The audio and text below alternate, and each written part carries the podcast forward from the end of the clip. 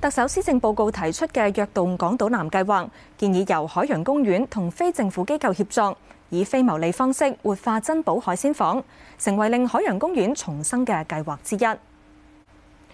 回顧上世紀八十年代，海洋公園面對經營虧損，同馬會分家要自負盈虧。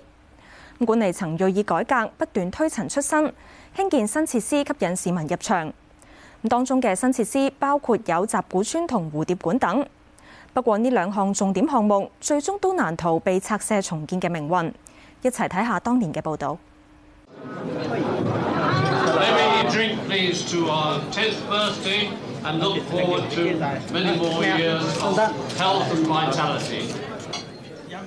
今年年頭，海洋公園慶祝十週年紀念，現任主席暨馬會董事麥允尼話要用新設備、新玩意嚟促進入場人數。佢希望日后每半年海洋公园就有新嘅发展，好似今年年中准备兴建植物温室，到年尾新嘅蝴蝶馆就会落成。八八年三月会开始有一个儿童牧场，四月水上乐园会加建一条类似和路迪士尼园嘅人工河，到八八年六月又会兴建一条有关中国文化嘅文化村。One is the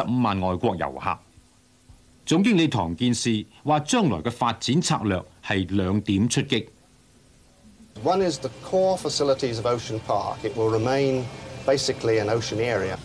The other side is some more diversification in finance terms that spreads the risk of the park uh, and ensures that if one thing ceases to be popular in some way, another one will grow in popularity at the same time. 就喺海洋公園準備大肆改革嘅時候，一向支持佢哋嘅馬會決定放手。除咗撥兩億元出嚟做發展基金，日後海洋公園嘅亏蚀，馬會唔再負責。馬會今次嘅決定。似乎同當初創辦海洋公園同幾年年財政上支持海洋公園嘅做法頗有出入，係唔係因為長贫難顧呢？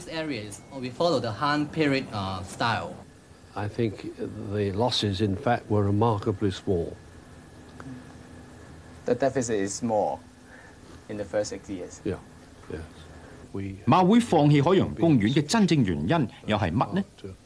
Well, some years ago, I suppose about five or six, the stewards began to realize that it was their job to run a race club and they should not continue to, to run these offshoots which had nothing to do with racing.